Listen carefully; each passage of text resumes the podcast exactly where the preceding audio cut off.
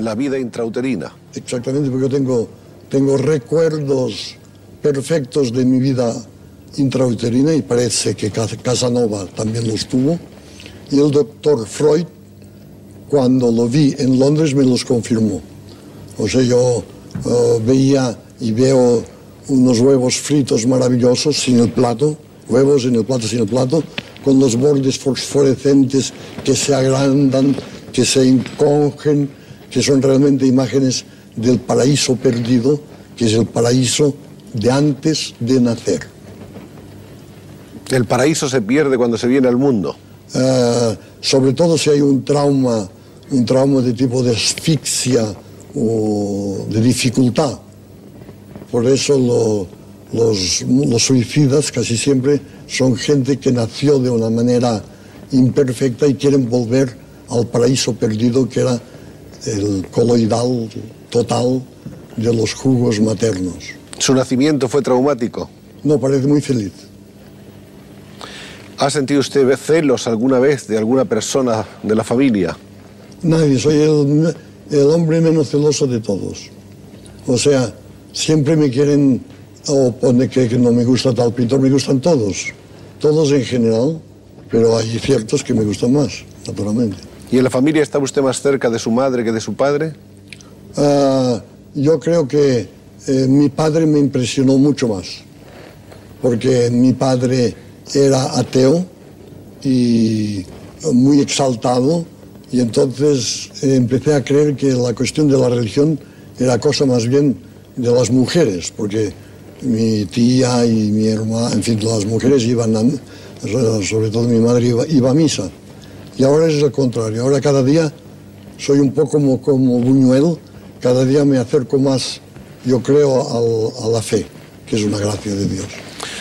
Usted y Buñuel protagonizaron juntos una etapa, una etapa histórica con dos películas, de la muerte, digo, el, perro andaluz y la edad de oro, ¿no es esto? Exactamente. Esas dos películas fueron como, como la explosión del surrealismo en la vía cinematográfica. Pero fue realmente una colaboración porque también los críticos dicen Dalí hizo eso, Buñuel eso y quieren dar méritos al uno al otro y es absolutamente falso Fue una colaboración fraternal absolutamente eh, de compenetración total entre los dos.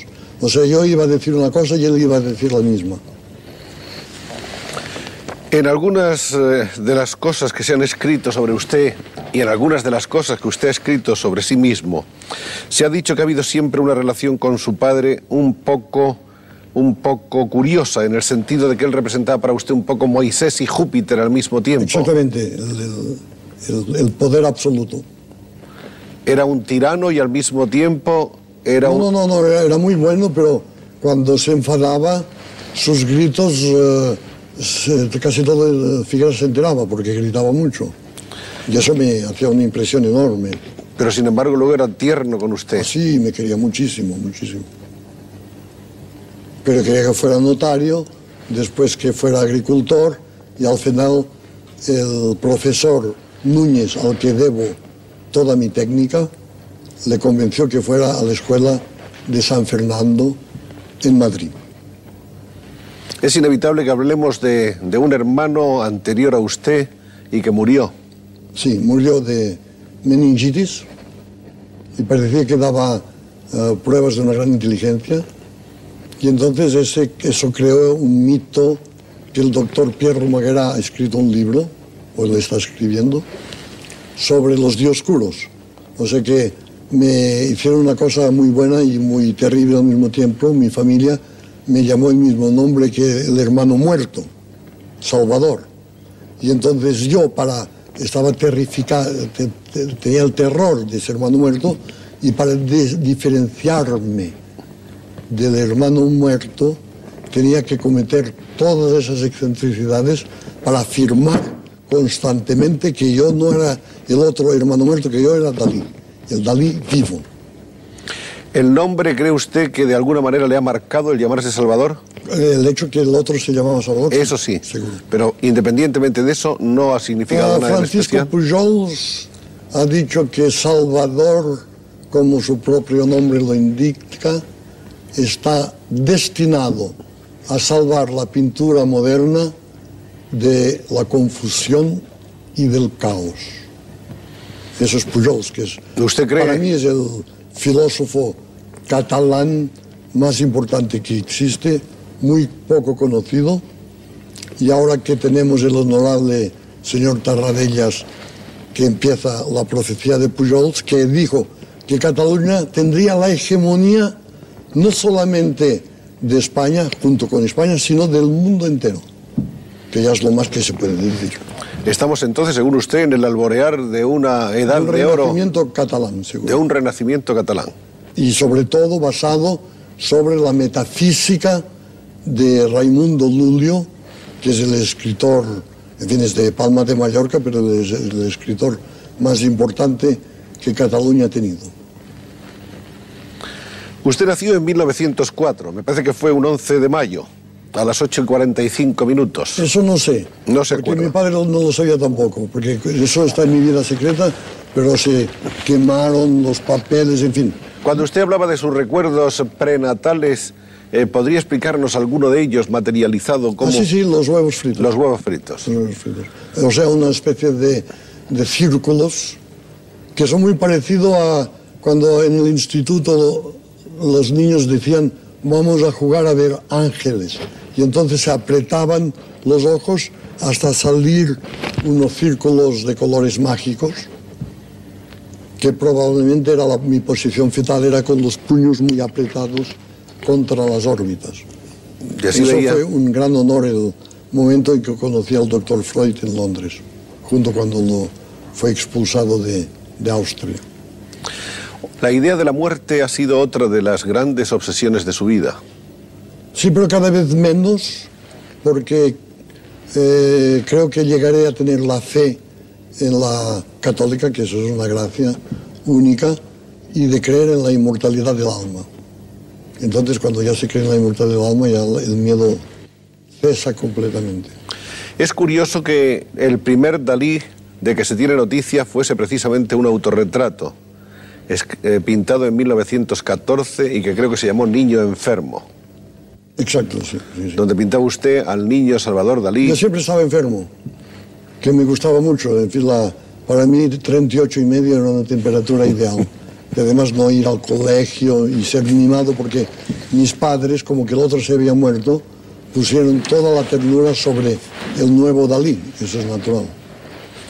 Después se dejó usted influenciar bastante por el puntillismo, Todo, el futurismo, el cubismo, todos los ismos. todos los ismos. ¿Usted cree que eso era absolutamente necesario? Era, era una necesidad vital para Dalí Ah, total, atravesar por todos esos Por estadios todo, informativos. ¿Y dónde está el, el- el- el más auténtico de los Dalís de, de esas épocas? Están en Figueras. Pero quiero decir, de esas épocas, el Dalí más puro, el más profundo, el más esencial, está en el surrealismo, está en el No, está en- puntillismo. yo siempre digo lo mismo, pero me equivoco. Está en mi último cuadro, que lo pinté durante cuatro meses y es Dalí pintando a gala reflejados en un espejo. Y eso por el mismo precio es un cuadro estereoscópico, porque ahora en vez de pintar un cuadro pinto dos de casi iguales que fusionados por un sistema de espejos producen la ilusión total de la tercera dimensión. Ese cuadro Está en el Museo Dalí. está en el Museo Dalí. ¿Y se va a quedar en el Museo Dalí? Sí, sí, sí, sí. sí. No está hecho para, para No, que no, no. viaje. No, no. Yo creo mucho que la gente que, que- que se moleste, que vaya allí a verlo. Porque hasta ahora usted pintaba uno o dos cuadros al año, cuatro o cinco meses por cuadro, y el resto del tiempo lo dedicaba usted a sus viajes, a sus exposiciones, a ver a los marchantes y generalmente a traerse para acá importantes cantidades de dólares para engrosar su- sus cuentas. Ahora es todo, se especializa en enriquecer el museo. Todo está centrado Entrar en el museo, es en el mi, mi museo. obsesión actual. ¿Y cómo definiría usted su museo en este momento, tal como está ahora? Ah, pues es un museo eh, inacabado y que nunca será acabado y que cada semana hay cosas nuevas y desconcertantes. O sea, la obra de arte no es tanto las obras de arte que contiene, sino el museo el mismo en tanto que objeto imperialista y surrealista.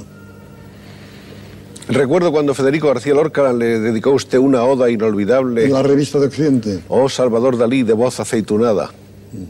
Bella oda. ¿Le impresionó usted eso o en ese momento lo encontró como un homenaje de amistad más que otra cosa? Ah, no, no, yo creo que es uno de los poemas uh, buenos.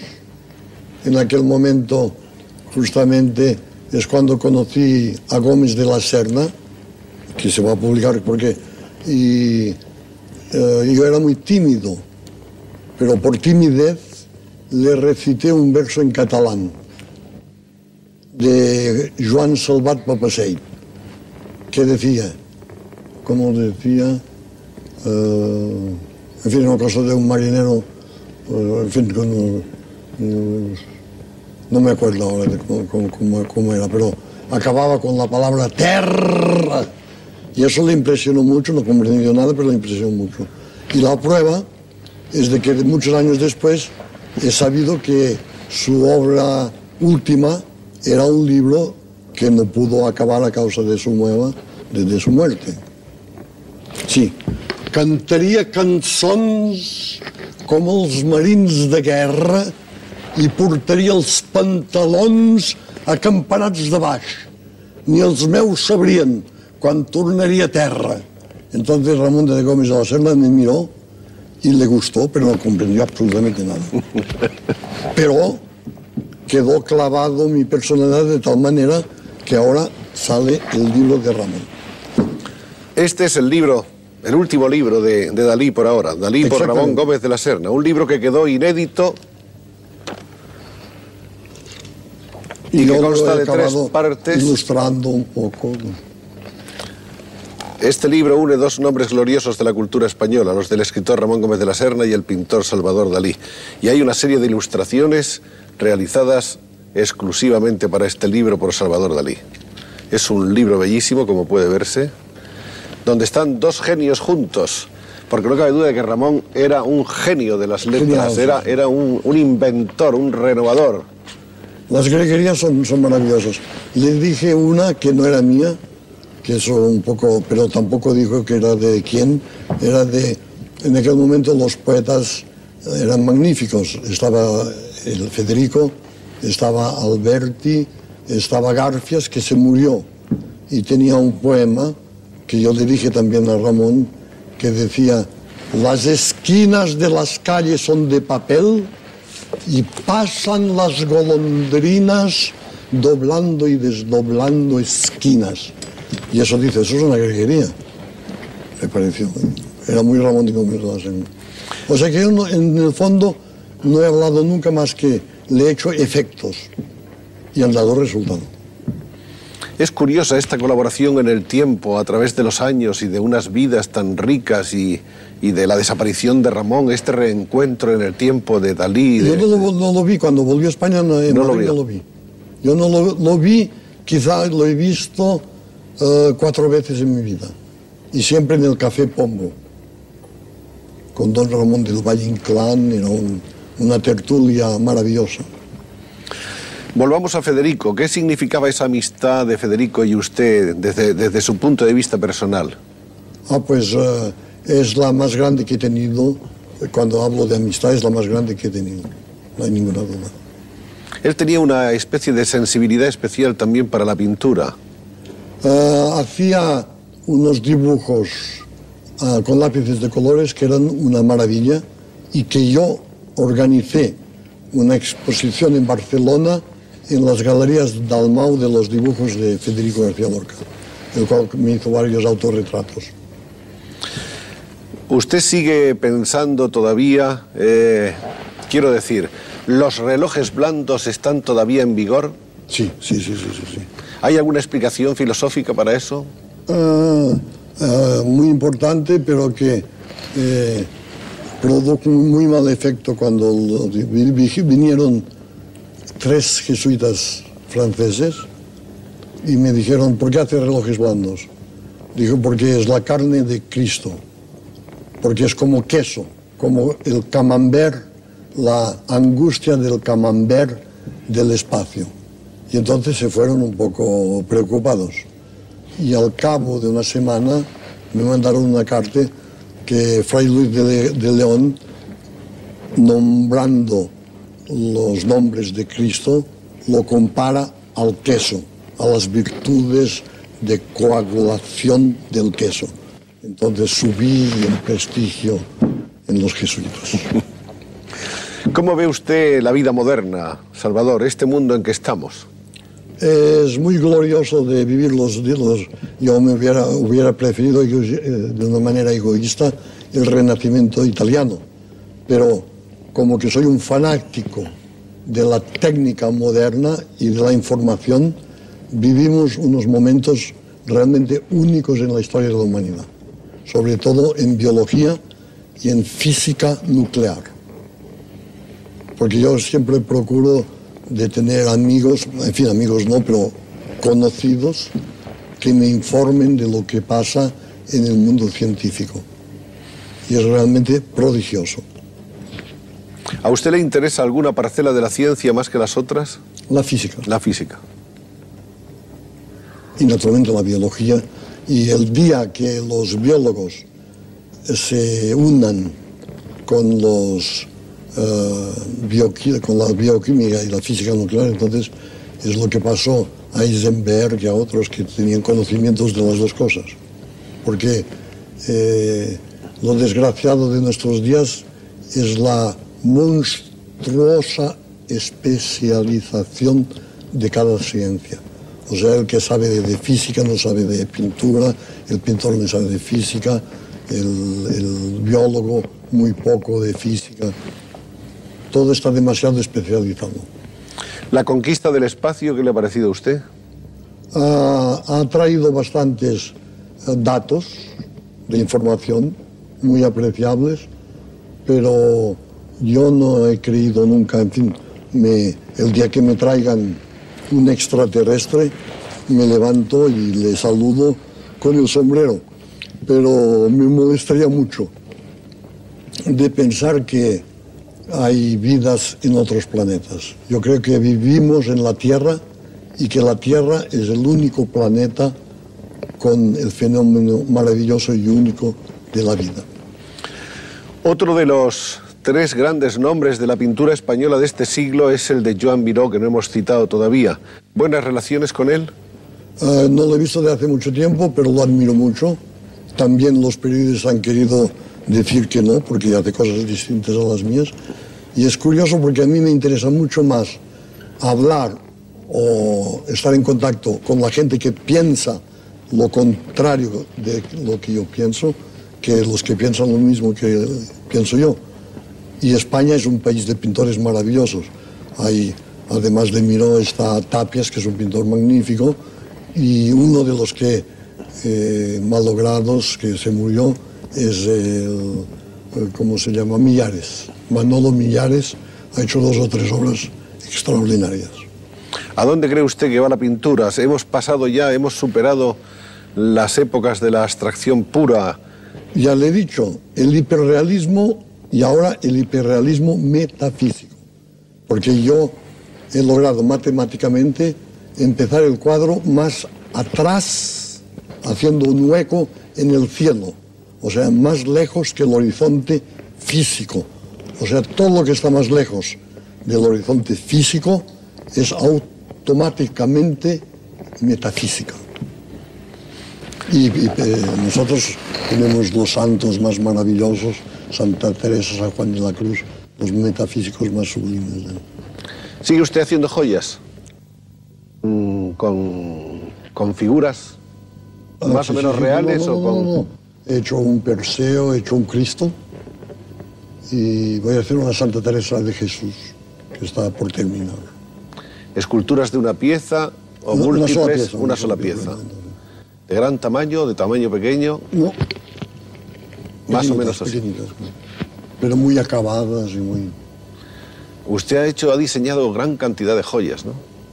Uh, desafortunadamente la poseedora de esas joyas acaba de morir en los Estados Unidos y como es una fundación, no es una indiscreción decirlo que hay posibilidades de que las joyas esa fundación volvieran a integrarse al patrimonio artístico de nuestro país. Incluso en el Museo Dalí. En un anexo, porque el Museo Dalí ya casi está repleto. Pues es una gran noticia. Gran noticia. Por eso se lo doy. Muchas gracias.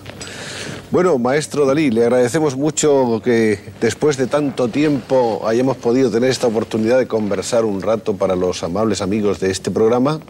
Y lo espero en el museo para que vea Iremos al el museo. metafísico. Iremos un día al museo y además iremos con las cámaras para que usted nos muestre y, no- y comente para el pueblo español lo que usted quiera acerca de él. Muy bien, Muchas gracias. encantado.